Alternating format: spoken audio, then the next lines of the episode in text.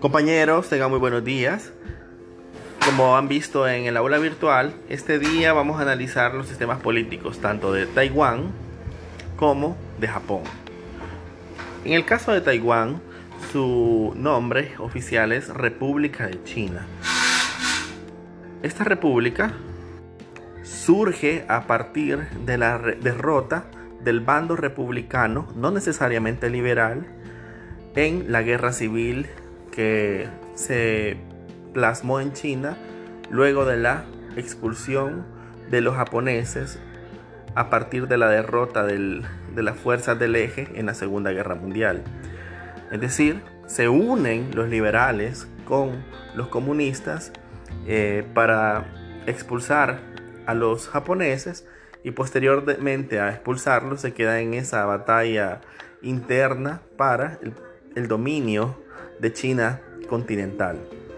En esa batalla, pues la mayoría eh, reinante o la mayoría que, se impone es la comunista eh, comandada por Mao Zedong y expulsa a los republicanos. Estos van, se instalan en la República de en lo que es ahora la República de China, también conocida como Taiwán, y ellos se autodenominan como la auténtica, como la verdadera República de China. En fin, el, el Estado eh, de la República de China, Taiwán, se constituye a partir de su constitución de 1946, que entra en vigor en el 47, y tiene una estructura eh, constitucional típica. Los poderes que se interrelacionan y se controlan entre ellos y las fuerzas ejecutivas, legislativas, elecciones, eh, un régimen de derechos civiles y un régimen de derechos sociales.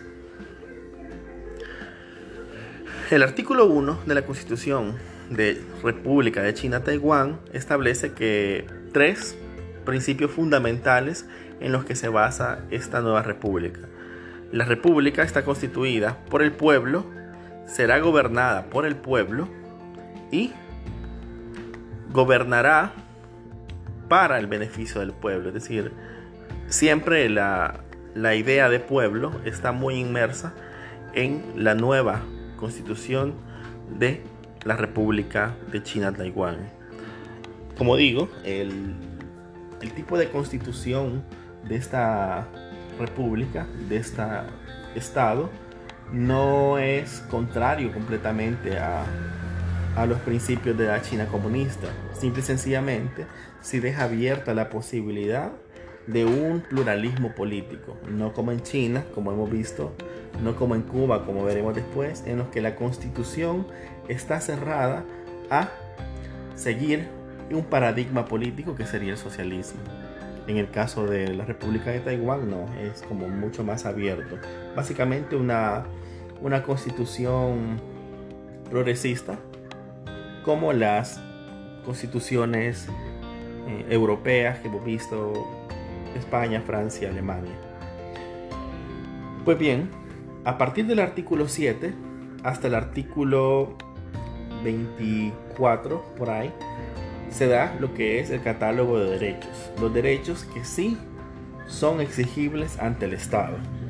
Para sorpresa, eh, aquí sí se impone el modelo liberal o la ideología liberal de la política, puesto que las responsabilidades del Estado, la mayoría, se someten a una lógica de derechos negativos. ¿Qué, decimos con derechos negativos o libertades negativas? Aquellos que se cumplen con la inactividad del Estado, al parecer. También hemos hecho una crítica de esto de los derechos negativos, puesto que eh, la seguridad personal de la gente no solo se cumple cuando el Estado no, no violenta la esfera individual, puesto que también hay factores externos, delincuencia, eh, o grupos terroristas, grupos armados, paramilitares, en los que el Estado debe intervenir para crear esa barrera de protección policial, eh, militar, para que no violente esos derechos. Así que el punto es que en este catálogo de derechos en la República China-Taiwán se crea un catálogo muy predominante con los derechos individuales. de los derechos que se garantizan. El único derecho social que podríamos decir que es derecho social, tal como lo hemos estudiado, sería el derecho a la educación, del cual sí podría considerarse un derecho fundamental de los ciudadanos taiwaneses. Por lo demás, salud, educación, previsión social, medio ambiente, agua, etc. Todos, todos estos eh, servicios y bienes se estipulan en una parte muy importante, que es a partir del capítulo 13 se establecen los fundamentos o los principios de la política nacional fundamental. Ojo, no trata la salud, no, no trata la, aunque la educación la vuelve a repetir, no trata la salud, la educación, el medio ambiente, la, la seguridad social, el trabajo, no los trata como derechos individuales, sino que los trata como principios rectores, por decirlo de una manera, al, al canon español, eh, como principios rectores de la política de la República de China-Taiwán. Entonces establece que la salud, la educación, la previsión social van a ser fundamentales y prioridad para la actividad estatal. Sin embargo, no les da la categoría de derechos, como sí lo hacen las en las constituciones liberales, eh, en las constituciones progresistas europeas o incluso en la salvadoreña, que para nuestro caso los derechos sociales no son solamente un objetivo político, sino un derecho exigible. Entonces aquí hay una especie de, diferencia, una categoría un poquito menor para los derechos sociales o para los eh, principios rectores de la política del Estado chino. Es decir, les da como una especie de, van a ser prioridad, pero no son derechos. Básicamente así se constituyen. Respecto a la organización política de la República de China, Taiwán, eh, está constituida por varios órganos, básicamente cinco órganos principales, claro, hay otras instituciones, que serían la Asamblea General, que se elige por seis años, un presidente, Ojo, hay dos tipos de presidentes, similar con los semipresidencialistas. Un presidente que es el jefe del Estado, una asamblea general, hay un yuan o órgano ejecutivo, yuan ejecutivo, órgano ejecutivo, que también tiene un presidente del yuan o del órgano ejecutivo. Está el presidente de la república y está el presidente del ejecutivo. Casi como aquella dicotomía de primer ministro y presidente del Ejecutivo, como lo veíamos en Italia y como lo veíamos también en Rusia. Pues bien, esta Asamblea General, como dijimos, el presidente o jefe del Estado, el presidente del, órgano ejecutivo o presidente del yuan ejecutivo, el presidente del yuan judicial o del órgano judicial, es decir, los diputados, y el presidente del órgano judicial. El presidente del, este, Estado, el jefe del Estado, se elige cada seis años, así como los miembros de la Asamblea General. El presidente o jefe de Estado también denomina o nombra, propone a un presidente del yuan u órgano ejecutivo, el cual será aprobado finalmente por la Asamblea General.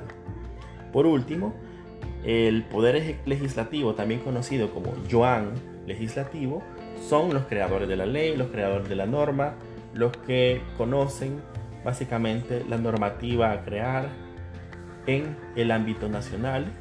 Y por último, el órgano judicial o yuan judicial, que son jueces vitalicios, que tienen a su cargo el analizar, el verificar, el examinar la aplicación de la ley, tanto a nivel civil, criminal, mercantil, etc.